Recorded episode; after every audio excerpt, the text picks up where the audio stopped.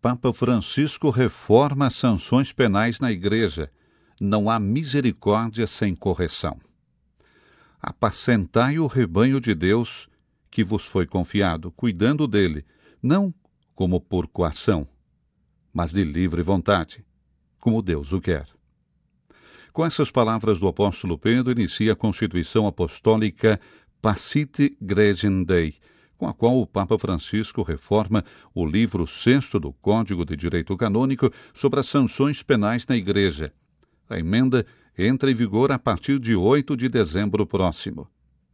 O novo texto, afirma o pontífice, é um instrumento salvífico e corretivo mais ágil, a ser empregado prontamente e com caridade pastoral para evitar males mais graves e para acalmar as feridas causadas pela fraqueza humana.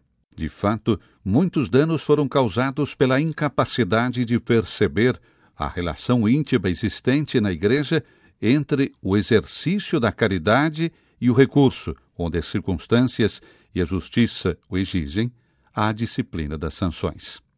Foram introduzidas modificações de vários tipos na lei em vigor e algumas novas infrações penais. Além disso, o texto, explica o Papa, também foi melhorado do ponto de vista técnico, especialmente no que diz respeito aos aspectos fundamentais do direito penal, como o direito de defesa, a prescrição da ação penal, uma determinação mais precisa da punição, oferecendo critérios objetivos na identificação da sanção mais apropriada a ser aplicada no caso concreto, reduzindo a discricionariedade por parte da autoridade de modo a favorecer na aplicação penal a unidade eclesial, especialmente para crimes que causam maiores danos e escândalos na comunidade. Observando que os bispos são responsáveis por fazer com que essas normas sejam observadas, enfatizou que a caridade e a misericórdia exigem que um pai também se esforce para endireitar o que às vezes se torna torto em prol do malfeitor, das vítimas e de toda a comunidade eclesial.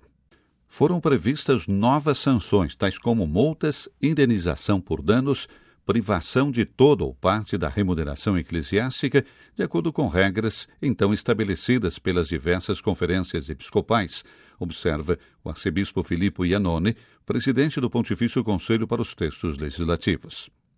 Com relação à legislação sobre o abuso de menores, há uma novidade que indica a vontade de destacar a gravidade desses crimes e também a atenção a ser dada às vítimas.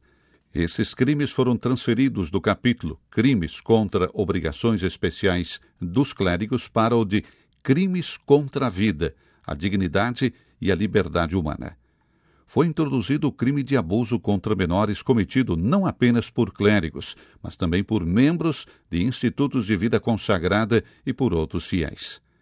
Com relação às questões patrimoniais, diz Dom Iannone, há várias novidades que pretendem colocar em prática os princípios sobre os quais o Papa Francisco retorna continuamente: a transparência e a gestão adequada da administração dos bens.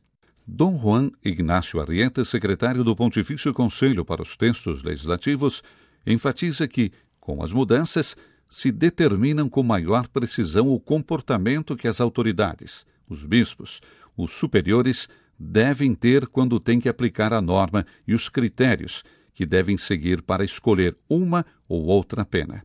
Portanto, uma determinação do direito penal que faltava antes. Um segundo foco, assinala Dom Rieta, é a comunidade.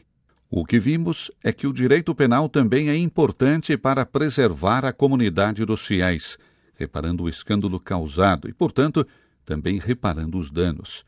O terceiro aspecto é fornecer à autoridade os instrumentos para que possa, em tempo, prevenir os crimes, mudar a conduta e também evitar os danos que o Papa menciona na Constituição Apostólica.